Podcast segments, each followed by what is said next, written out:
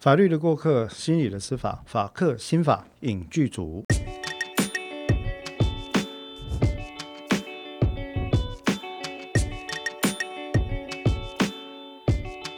各位播客伙伴，大家好，我是黄志豪律师。我是彭湘君心理师。哎，彭湘君心理师刚刚为什么顿呆呢？因为他还没有那个习惯要发音哈。基本上，基本上我们接到了那个，对不起，我们接到那个呃许多听众伙伴的讯息，有没有许多啦？各不差别嘞。呃，但是大家都很喜欢湘军的声音了哈。那大家都充分觉得说，在一个大叔的声音之外呢，的破锣嗓子之外，可以有一个文青的虚无气音。那非常的令人感到愉悦。好了，我到底是多虚弱？好总而言之呢，我们以后这湘军就是我们的常备伙伴了哈。好，那么今天呢，诶，欢迎各位回到法克新法影剧组哈。那节目一开始呢，我们还是要跟各位讲一下，诶，我们应该是台湾唯一的一个，搞不好也是亚洲唯一的一个哦，就是专门讨论司法心理学啊，特别是讨论这个影剧里面司法心理学议题的剧组了。不是剧组了，就是你知道播客节目了哈。刚才恭维一下宫北练灯哦，对了，然后呢，这个彭湘军心理师今天有跟我提出个挑战啊，这个挑战就是说呢，伊希望那些赛话呢，咱规集尽量是用台语来录音了哈。但是我来讲，基本上有可能较难啦，因为有一寡专门的术语，我现在唔知咩样讲哈。我嘛唔知，对吧？啊，你安尼根本用台语录个吧哈？挑战嘛？挑战挑战，对，安尼有得力了哈。但是咱。因为呢，拄啊，我开一个开始的时阵吼，我用台语做做一段即个开场，但是彭湘军就甲我讲，诶，学长，咱即要变 AM 你袂晓啊，么？卡即个专线，会卡即个专线吼，空白空空安尼。但是问题就是讲，我时阵讲台语有一个可以靠，这个跟语言心理学有关了吼。嗯。但是拍摄，我觉得个性，我觉得个性伫诶吼。诶，language dictates personality to a certain degree。一点爱专接定吗？对啊，就是语言某个程度会载制你的人格啊。这个这个其实是语义心理学里面所研究过的啊。但是唔光咧讲，反正阮的作者堂都提了对啊。各位听众朋友，你若是有啥物有兴趣的题目啊，欢迎你呢尽量台湾留言哈，啊来台湾改台台湾这个呃要求啦哈。留言台湾台湾讲，阮拢会尽量来做好。啊，今日咱要继续做对节呢，咱要刷顶盖顶头啊，所所讲的，迄迄个迄个电影叫啥？《杀人回忆》。对。哎，韩国片啊，我们上次提到《杀人回忆》，那上次的是上集嘛，我们其实提到比较多是属于它的艺术成就方面啦。那今天这一集呢，我们要讨论的相关主题，则是集中在剩下的议题。那其实。其实剩下的议题一定都是跟司法心理学有关的。我们上次有提到《杀人回忆》这部电影嘛？那在我谆谆教诲之后，湘君回去有看《杀人回忆》吗？尚未。要去哪里找啦？哦，这这个倪之音，拜托哎，你心理师是高受过高等教育人士，你不知道在网络上去哪里搜寻相关的影片资源呢？嗯，心理师的训练有包含这个部分。好，对不起，那是我的错哈。呃，没有了，其实很简单嘛，你就去那个呃，生就是家附近有在租那个 DVD 的。啊，我可能要找找看，有有有。或者是如果你家有那个什么，我看一下 Netflix，现在不知道还有没有了哈。但是 Apple TV 一定租得到。Apple TV 里面有那个 iMovies，一片也才六十块钱啊，新进一点的片八十块，旧一点的片六十块。在家里看，我觉得是很舒适了哈。那顺便支持一下正版。哎，对对对，请务必支持正版哈。像在下我呢，百分之一百，只要是找得到片源、合法片源的片子，我们一定是看正版。那至于找不到合法片源的片子，我就不一定会看。所以大家千万不要以为我要说什么，我身为一个智慧财产权的律师，是不可能掉入这个窠臼的。好。那呃，今天我们其实要提到《杀人回忆》的下半段，这一集可能稍微短一点，因为上一集我们其实花了很多时间在谈什么东西，湘君还记得吗？我忘了。记得李德征训法。哎，重点就是安尼啊，你他这个就是做节目效果了哈。因为在录音的时候，他我看他的表情是真的呆住了，因为我就常会丢球给他接。来之前他也跟我说：“哎，学长学长，你不要老是问我一些奇怪的问题，我都答不出来。我答不出来你就答不出来，什么关系？做节目嘛，播客就自然嘛，对不对？又没有形象，又没有赞助，又没有人要。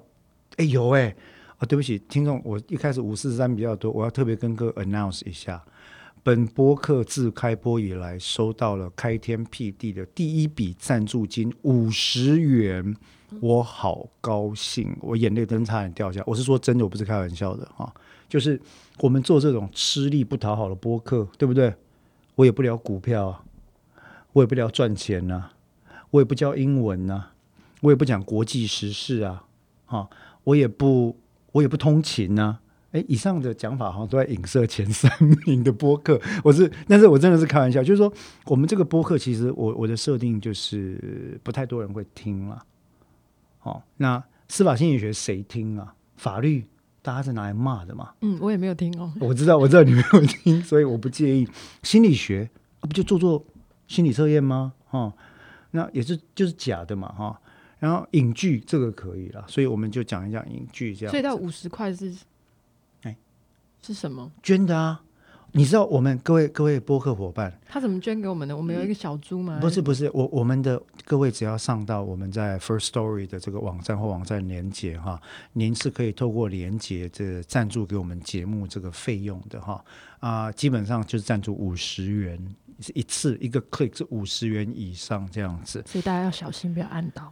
各位请尽量按到哈，请尽量按到。那这个其实是就是对我们一种鼓励了。当然，就算各位没有钱的话，您写信来或者是您留言，对我们都是一个鼓励。好，言归正传哈，再这样下去时间不够了。我们今天讲《杀人回忆》的下半集。那我们上一集呢，正如同湘军所说的，我们聊到了李德侦讯法。那李德侦讯法这件事情哦，后来你听了之后有什么感想吗？后来我听的时候，对啊，我们那时候聊了那么久，对李德征讯法这件事，你有什么感想吗？我就觉得历历在目啊。为什么历历在目因？为上次我有提到，就是因为我前任去帮那个处长会的工作，哦所以我们有经常的回顾当时呃白色恐怖时期嗯，所使用的方法。对对，其实其实就这个问题哈，我很想有机会的话，找处长会的人员，呃，讨论一下，就是说，各位，我想各位听众，搞不好你也听过，以前有一部韩也是韩国电影叫《正义辩护人》，我们上一节有提到，我说把“正义”两个字拿掉，辩护人哈，里面提到在韩国的这个大型的白色恐怖事件里面，其实有许多人也是受到了不当的刑讯逼供。好，那这个记录，我认为是拿来分析的一个非常非常好的材料，因为呃，我认为转型正义的重点哈，这个有一些人可能听了就会觉得说，哎，你们为什么心理学要谈政治？各位，人世间没有什么跟政治没有关系的好吗？哈，同性恋议题也是政治啊，公卫议题也是政治啊，对不对？心理师议题、律师议题都是政治哈。那有关于转型正义这件事情，其实我认为必须要跟清算相关了。嗯，清算的意思并不是说不是共产党讲的一套斗争，而是说清算是把历史的真相一样一样的翻找出来，不要让它埋没在历史的灰烬当中。而且事实上，它也不是过去的事情啊。就我们当时在做这个政治暴力的疗愈的工作的时候，其实看到很多的呃受难者啊，他们可能不喜欢自己叫受难者，不过我们现在是这么称呼他们。受难者跟他们的家属，事实上这个事情没有过去啊。是没有过去，因为他们持续一直活在苦痛之中嘛。是是是那包括我们前一次提到的修复，其实对他们来讲也是遥遥无期啊。你没有真相，你要怎么修复是啊，啊？嗯，而且那个不只是说呃他们紧抓过去不放或是什么的，其实那个影响是会一直持续，而且会有很多我们所意想不到的影响，代间的传递都会存在。是啦，是这样没错哈。那我想我们今天再再度提到这个话题呢，当然跟湘军自己在处转会也接一些工作有关系啦。那没关系，日后看有没有机会哈。处转会如果要来这个我们节目做置入或者做合作的话，非常的便宜啊，一年一百二十万没有啦，就基本上都可以。分到吗？呃，会啊，当然会。开什么玩笑？我岂是一个没有道义之人哈？那但是回到主题，我们上一次提到李德征训法，侦讯法这东西其实广泛的被权力机关拿来作为逼供或者取得自白所用。可是我们也讲到，除了说他的手法不正之外，最严重的问题是说他所得到的结果很可能是所谓的虚假自白，嗯，或者所谓的不正自白哈。那这样的情况，其实在一个我们目前还在审啊、还在审理当中的案件，其实就是先前那个华山分尸案啊，大家所称的这个华山分尸案里面呢，证据就显示了这个呃相关的警察人员就有使用外力来对这个被告或嫌犯做一个威胁恐吓的行为，到最后导致他自白的情况，哈，那也因此遭到定罪了。那所以这个李德侦讯法这个事情，我们上一次就花了很多时间讲，我相信有可能对有些听众来说有觉得太 technical、太太技术性一点。那这一次其实我们就比较简单的聊其他的一些议题了。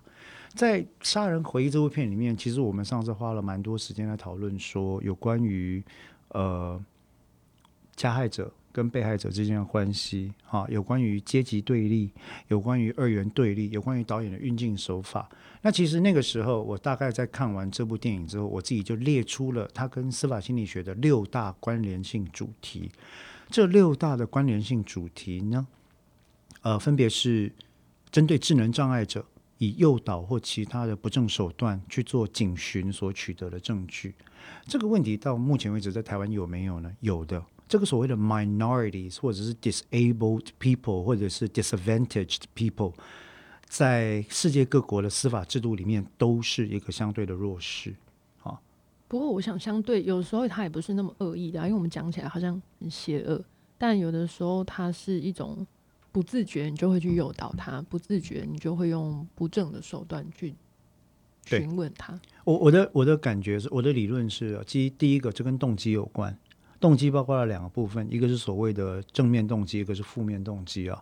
正面动机包括了所谓警方，我们前一次也有提到。检警人员其实很多人是具有特殊强烈的一个正义感的，嗯，他想要为被害者发声，他想要早日追呃让这个真相水落石出，那这是一个特别积极的正面动力动力啊。可是负面动力是什么呢？他有结案的压力，嗯，他有舆论的压力，这些东西如芒刺在背，如骨梗在后，他很难处理这件事情，所以他的重点就是要赶快现实把这个事情做完。那在这种情况底下，大部分的情况对于智能障碍对于精神障碍，对于儿童或少年啊，就是十八岁以下的这个青少年呢，用诱导或其他的方法来取得讯问的笔录内容啊，询问的笔录内容这件事情，其实就不是少见了。嗯，这是为什么？法律上都有要求要给这些人所谓的辅佐人，但实际上呢，几乎都没有办法做到啊。所以这是第一个关联性的主题。在杀人回里面，我们就看到里面的这个智能障碍者是如何在刑讯逼供底下做出了自白，说：“哦，对，就是我做的。”哦，这样的情况其实不难，而且不难。那第二件事情，第二个大主题呢，其实是有关于这个预设立场的侦查跟肯正偏误了。这个我们稍后会谈，这是我们今天的重点之一。第三个主题是连续杀人犯的犯罪心理剖绘 （criminal profiling of a serial killer） 这件事。那有关于 criminal profiling 这件事情，我相信湘军应该有很多东西要说。有吗？很多负面的东西要说。哦。不过呢，我们在各位有在敲碗，因为有有听众朋友敲碗，这个我们来讲破案神探。我也是要敲碗负面的一些情绪。负面也有啊，我们给你满满的负面情绪，好不好？大家就把它抒发出来。但是我们接下来会用两集的时间来特别讲，到底什么是犯罪心理剖绘？这是真呢，还是？给哈，是不是来荷兰呢？我们从哪部影剧来讲呢？破案神探惯例，我要问湘君，你有没有看过？没有啊。我知道，我不知道才问你，没有看过，非常好哈。有机会看一下那部戏，其实不错，因为他是我很喜欢的一个导演，叫 David Fincher，大卫芬奇导的。有这个主题，你常说。对，没没问题哈。Criminal profiling，这是第三个主题。那第四个主题呢？我们其实刚刚在讲说这个有关于呃侦讯手法造成的虚假自白，刚刚有稍微提到了促转会的这个议题。那其实。呃，司法心理学里面有关侦查心理学的部分，也已经有很多的实证研究证明说，其实透过不正手法，包括刑求，包括去施加心理压力，包括长时间的疲劳、睡眠剥夺、饮食剥夺、威胁，用舆论的压力对于加害者或者是嫌犯的家人施压等等，最后往往所得到，或者是使用我们刚刚讲李德侦讯法这种传统式的。压力式、对立式的侦讯手法，最后所取得的这个陈述，往往跟事实有相当的一段距离。这就是我们说，如果在被告身上，它就叫做 false confession。嗯，被告承认对自己不利的事项，啊。那这个东西其实很严重的问题，这是第四个主题。那在本案里面也出现了啊。那第五个主题其实是有关于 victimology 被害者学，还有社会阶级的关联性。我们在上回这个案子里面，其实它是取材自韩国当年的这个华城连环杀人案。可是有没有发现一件事情啊？第一个，呃，受害的十个被害者其实都是居住在中下阶层劳动阶级里面的女性，她都具有一定的样貌。那这样的情况，其实有时候就会让我们思考到一个问题，就是说，空间的设计或者犯罪的对象啊，为什么会是特别让女性？沦为，或者是中下阶层劳动阶级的女性沦为犯罪受害者的可能性变高，也就是弱弱相残的情况。那弱弱相残这件事情，呃，一直是被害者学要研究的重要议题之一。但是台湾有没有人研究呢？彭心理师，不是还没有看到，我我也没有看到哈。其实我们在法科刑法聊天室或影剧组里面所提到的每一个议题，台湾好像都还没有人在研究。我们再来问一下密啊，还没有发表吧？我觉得不是没有发表，我觉得是 the research，你知道，基本上还没有开始。嗯，呀，因为我们台湾的心理学界似乎不太在意应用心理学的问题啊。我可以我这样讲公平吗？渐渐的有有在应用吧，只是它可能不会在以往的管道、学术性的管道出现。学术性管道不容许这种，也不是不容许吧，就是他们现在走的比较是一种。趋向大众，大众不会去看研究期刊。没关系，你我尽量套，你尽量讲，因为我决定要让你在临床心理世界不见容于所有人。哦，本来就如此，不用不用你特别费心。好好，没关系哈，因为我们都是边缘人了哈。他是边缘心理师，我是边缘律师，这样。第六个主题是什么呢？其实就是关系到呃第一线的刑事司法实务工作者、检警、刑事辩护律师的情绪劳动跟心理健康的问题了，emotional labor。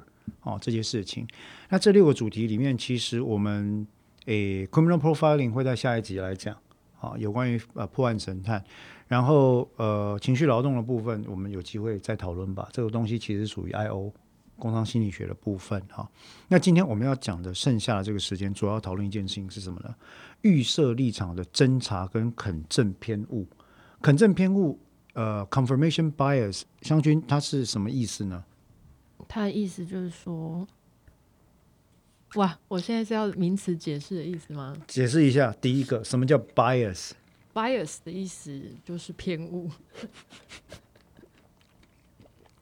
各位听众，你不要觉得湘军这样讲是废话啊！坦白讲，因为，嗯，我是以结婚出身的，所以我这些东西我跟他没有蕊过，我是直接偏差跟一个错误，哎，偏差跟错误，其实加在一起，其实其实偏误指的是一种呃，我们在思绪里面哦，违背了正常逻辑跟作为事实基础的一套思思维法则所得到的具有偏差的一套固着的思考，跟依照这个固着思考所得到的结果了，基本上是一种呃 fixated process of thinking，啊，例如说肯正偏误，我就。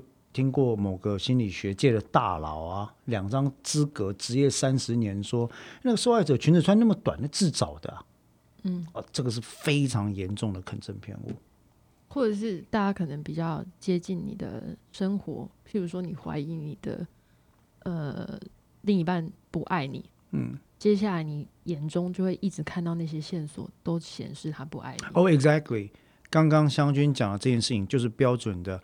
Confirmation bias 就是标准的肯正偏误。嗯，你先对一个事情 有了先入为主的观点，之后呢，在探究这个观点是否为真的假客观路径上，在你搜寻证据的过程，你就会只看到那些符合你观点的引号证据，嗯，而忽略了那些有可能不支持你观点的事实。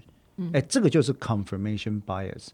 confirmation 这个是指的就是来自 confirm 嘛，就是说你一路上所看到，就只是为了 confirm 你自己的想法。所以当你在看证据的时候啊，就会常常是挑挑选选的看。在学术界里面出现肯正偏误的机会高吗？很高啊，很高，相当高。特别是写论文的时候，对不对？对。我们其实，在一开始论文都是先决定你要写什么，然后你。努力的去铺陈嘛。嗯哼，嗯哼，没有错。事实上来讲，很多时候像我们一开始在接受研究训练的时候，你一开始都要先建设立一个假说嘛，hypothesis 嘛。那但是真正愿意致力于推翻自己假说的人其实不多了。所以很多时候在搜证的过程，其实心理学跟法律很像啊。在搜证的过程里面，就很多人会嗯刻意的去忽略跟自己的假设或者理论相反或者有矛盾歧义的这些证据，或者把他们这些证据 downplay，把它重要性往下调。那这些行为都是所谓的 confirmation bias。那这样子的 confirmation bias 其实出现在司法场域的时候，其实是非常。麻烦的一件事情，为什么呢？因为法律里面有一个原则，我们叫做所谓的无罪推定原则。我都在讲哦，无罪推定原则这件事情是非常背离人性的。是啊，真的很真的很背离人性。我们会看你站在哪一个角度吧。如果你今天觉得你有可能是被告，你就会觉得无罪推定原则很合理。可是每个人都不会想象到自己是无被告啊，这是可得性偏误的一种啊。真的吗？我那时候听到无罪推定原则，我想说，对啊，对。可是就因为湘军，你是你不是一般人，你是 outlier，你是域外值，你是偏离值，你知道，你不在那个梯形分布里面。无罪推定这件事情，其实我过去读过的法学期刊，或者是甚至有一些统计学的报道，在讨论的时候，其实都指向一个情况，就是说，呃，这件事情其实是 defy 一般人的 common sense。无罪推定这件事情跟一般人引号所谓的常识是相违背的。为什么？因为一般人真正能够接受的概念是什么？无风不起浪。嗯，你如果没做，别人为什么这样讲你？哦，像爸爸妈妈怀疑小孩，对不对？像我们怀疑被告啊，你你如果天哪，不是你做，想要警察被俩给你俩给俩你去蒙啊？嗯嗯。哦，小明，如果不是你偷的，为什么老师要抱怨你呢？为什么？一定也有做错事。你一一，You must have done something wrong。你一定做错了某些事吧？是不是长得特别丑呢？小明，他是你的孩子啊！对不起，是我的孩子，我抱歉。但是重点就是说，肯正偏误这个事情，其实一般来讲，它它是很容易让像无罪推定这样重要的一个原则完全走中。嗯，哦，所以很多时候我们在看到社会新闻案件的时候，最近不是有一新的案件吗？最近刚刚好像高等法院针对一个也是骇人听闻的案子啊，是一个过去有使用毒品、违禁药品历史的一个一个被告，那被控呢，呃，犯下杀害直系血亲村亲属罪，砍下他母亲的头。白话，嗯，哦，就被控杀害他的妈妈，真好。被控杀害他的妈妈之后，还把妈妈的头从高楼丢下来。那这个是震惊，等于是骇人听闻的一个案子。那最近判决出来了哈，虽然说还没有全文，但是很多人已经很急着在评论，我也不知道大家急什么了。但重点是在那个案子里面，其实呃鉴定报告跟法院都认为说，哎，这个人过去其实有严重的呃可能是药物滥用跟成瘾的问题啊。那他在犯罪时的状况呢，显然受到了使用毒品的影响，所以他其实是没有办法辨识他身处的环境。也没有办法依照他辨识的内容来做行为，就是没有辨识能力啊。那在这样的情况底下呢，诶，依法很抱歉，我们只能判他无罪，因为剩下来就是医疗体系的事。可是你想象得到嘛？现在台湾反正大家对这情都很不爽。对啊，就想说你自己要吸毒的。对啊，所以就有人这样讲。湘君刚刚说，就很多人说啊，你你自己要吸毒啊，不然给你卖吸毒啊，这个原因自由行为。我们这个案件还没出来了，所以不评论。但如果这样讲的话，其实原因自由行为哈，法律上有一个很严格要求的，叫做可预见性。什么叫可预见性呢？如果今天我很清楚知道我黄某人喝了酒之后会暴打人，会用力的打人，每喝必打，我自己知道这件事情，他有行为模式，我也明知或可得而知，我还故意为了修理彭湘军之故，跟他在一起录播客的时候灌下一瓶小米酒。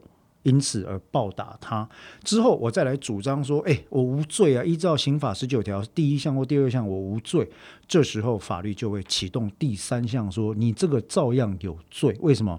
你明明在啊，你在泥醉的时候会打人，你明知道你还这样做，这个是你自己创造的犯罪原因，因此不能豁免刑责。”啊，那这一点当然后续会有很多的讨论了。在这个情况底下，我们就不多做说明。我只是想说，拜托大家评论之前，第一个看完完整的判决书，第二个了解一下什么叫原因自由行为跟刑事责任能力。拜托这类，拜托哈，大家弄清楚事实再讲。好，那回到我们讨论的肯正偏误，相信这一辈子有进过警察局的经验吗？有，你真的吗？有啊，就做什么？去寻求保护，哦，寻求保护，对。可是，在这个情况底陪同啊，不是我，陪同了不是我，陪同了哈。但是你觉得，其实以你所认识的警察杯杯呃或者警察人员，他们工作应该是很辛苦了哈。非常辛苦。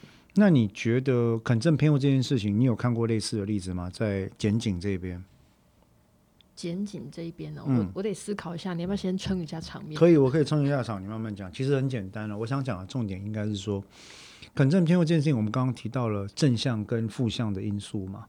那我觉得其中有一个最大的动力其实是正向动力。我认为正向动力永远都比呃负向动力的驱动力要大。对于检警来说，我们刚刚提到非常多人有诉苦的正义感，他想要解决这个案子，他想要还给被害者一个呃公道。在这种情况底下，无罪推定四个字，理论上应该是所有检警审辩都知道的事情，但是实务上几乎从来就没有人做过。大部分看到的时候是，嗯，大家可以想象它是好意啦。譬如说，呃，结合前一个前一个议题就是智能障碍者，嗯，嗯，很多时候智能障碍者会是性侵案的受害者。对，那因为他们很常说不出来嘛，因为语言有限，嗯然后你当然可以，大家就会想象说，你的语言有限，那加上你又碰到这样的事情，你当然很难启齿啊。对，哦，所以在过程中，检警就会很容易想要帮你说出来，对，想要慢慢的诱导你。那个诱导是说，帮你打开你的心门，然后帮你说出来。那但是很有的时候，我们再回头看那个呃，回头听那个录音档的时候，就会觉得你很明显知道那个问的人心里的 picture 是什么。对，对，然后他在设计一连串的问题，让这个被问的人呢不断的肯定，最嗯后你就说、对，就是我心里想的那样子。那像这样的问题啊，其实，在目前我们台湾，其实不止台湾了。我要强调，在亚洲地区应该还是很普遍的存在，甚至我认为在美国应该还是很多哦。可是，其实这样的肯正偏误，除了违反无罪推定的基本认识之外，最大的一个麻烦的点是什么呢？如果今天用了肯正偏误所得到的结论是与真实相去不远，那也就算了。最大的麻烦是肯正偏误造成冤案的几率很高。嗯，啊，因为它里面涉及到一个观点，就是说，湘军，你知道他检警跟法官是怎么运作的吗？一开始第一线侦查的人其实不是检察官，所以第一线真正首先接触到案件里面的被告跟被害人的是谁？是警警察。方嘿，那有些时候还有像你刚刚提到的性侵案，可能就会有社工，对不对？那像在杀人回忆里面呢，负责侦办华城连环杀人案的这两位警探，一个老，一个年轻，一个讲究科学犯办案，一个讲究传统手法，但两个人其实慢慢慢慢都会被先入为为主的概念去引导。虽然一个心中存疑，但是他也没有去阻止。例如说，他们在逼那个呃智能障碍者做自白的时候，他们在抓他到山上去，把他埋在土洞里面的时候，当那个宋康昊在诱导说：“你很恨他们吧？啊，你长成这样，没有人跟你约会，你恨女性，对不对？”其实，在旁边看着这个警察，他是没有出来阻止，或者说：“哎，你这样，学长，你这样的方法好像有点违背科学，我觉得会被导出不正确的结果。”我们不要说阻止学长讲这件事，结果论都是可能有问题的。但是为什么不这样做？因为其实我认为多多少少这个内心主张科学办案的人，心里或许也在思考着说，那让他问问看嘛，嗯，搞不好这样子真的可以问出来。或者他可能会说，呃，如果你问的不对，他可能可以拒绝啊，对他可以否定有这个能力，对，然后对对对被告能力的高估哈，那或者甚至是第三个情况，就是说，反正搞不好被告真的有些什么问题，嗯你这样问，我觉得有点离谱，但也还好，搞不好就是蒙到那个蒙到对。突破他的心房。哇，又来又是突破心房，所以肯正偏误最大的问题，这是第一关。那这个第一关其实就会接下来哦，一旦警察这边问出了初始的笔录或者是相关的陈述，制作完调查报告之后，送到第二关检察官这边。问题是，检察官这时候已经拿到资料了，所以以我自己研究的理论，我是觉得说，在这个情况底下，检察官跟后续侦办的这些相关的人，他就会根据第一线的警察侦查所得的资讯作为基础，那你很难不被一开始拿到的笔录相关的证据跟警察做有特别目的的证据拣选。所得出的结论去影响你的心理的思考模式。对啊，因为会想说，如果没有这个，他怎么问出来的？啊，是啊，啊，或者是说，呃，可能你会觉得很困难，就是说，如果我去质疑他，嗯那是不是在指责他们做的不对？嗯，哦，或者是对警方努力的一种否定？是。但是事实上，各位听众，如果您知道刑事诉讼法或我想您不知道，我们刑事诉讼法里面是有一个条文，就是说，检察官在针对这个警察这边所侦办所提出的这个证据卷宗内容，如果认为有不明确或不完备的情况的话，他是可以发回，就是丢回去给这个警察他们去行侦查的。可是你就会被讨厌啊。对，你会被讨厌，这就是涉及了文化的问题。所以在这样的情况底下，各位看到一正一反两个拉力，因此警察这边假设一开始出了 trouble 的东西送到检察官这边，他被纠正的几率其实是高还是低呢？答案是不高的，应该说非常低啊。除非今天检察官真的是特别讨人厌，他觉得说我要做依法的审查，或者他真的看出什么端倪的问题，才会发回去请这个呃。警察这边去重新侦查，要不然的话，多半就是稍微补充一下，这样子就可以往下送。那么这是第一个环节。一旦检察官针对这件事情起诉之后，进入第二个环节，就送到什么地方？法院去了。那法官距离原始的犯罪是不是更远？他所拿到的证据是不是更加二手？嗯，二手或三手，应该说三手。那于是呢，随着审判者或者审判决策者距离犯罪原始证据的资讯、原生资讯的这个维度越来越多，一手、二手、三手、四手啊，那慢慢的这个肯证偏误也会形成一个所谓的连结，这就是是越来越化约了啊，其实越来越化约，越来越严重。越来越怀疑被告的角色，无罪推定越来越被淡化，甚至消失。这就是我讲的所谓的肯正偏误的连锁啊，a chain of confirmation bias 这件事情。那这个情况也是我们在呃杀人回里面看到一个非常明显的状况，就是说，为什么警察总是会要锁定嫌犯？